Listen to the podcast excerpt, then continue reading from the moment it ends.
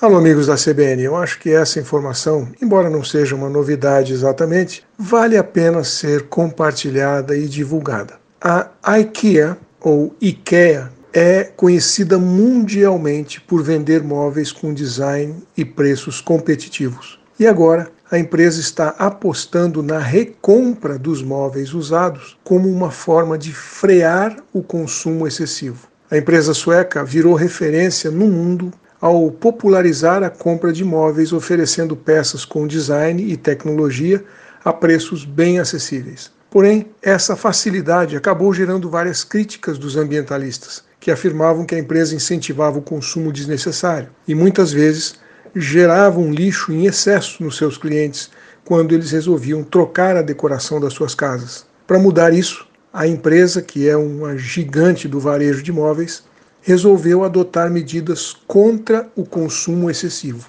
Eles criaram um programa global que recompra os móveis indesejados que a pessoa adquiriu nas lojas deles. É chamado o buyback.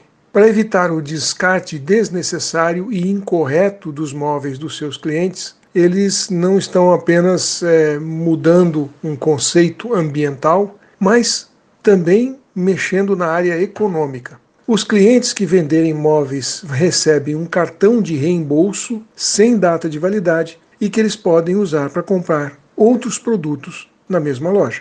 A condição do item vendido de volta determina o seu valor. Móveis da IKEA em estado novo, sem arranhão nenhum, pode pegar até 50% do preço original. Móveis com estado bom, com pequenos arranhões, podem receber 40% do preço original. E itens usados com vários arranhões, mas que ainda funcionam perfeitamente, podem receber 30% do valor original. Os itens são revendidos então como usados numa seção específica que eles têm nas lojas. Qualquer item que não puder ser revendido será reciclado ou doado para projetos comunitários locais. Por incrível que pareça, a empresa lançou a ideia justamente para evitar o consumo desnecessário no Black Friday. A compra de produtos usados começou na Grã-Bretanha no dia 24 de novembro do ano passado, praticamente uma semana antes do Black Friday, que é a principal data de varejo em todos os países avançados do mundo, com vendas impulsionadas por descontos enormes. Né? O programa esse ano está sendo executado em outros 26 países incluindo Austrália, Canadá, França, Alemanha, Itália, Japão e Rússia.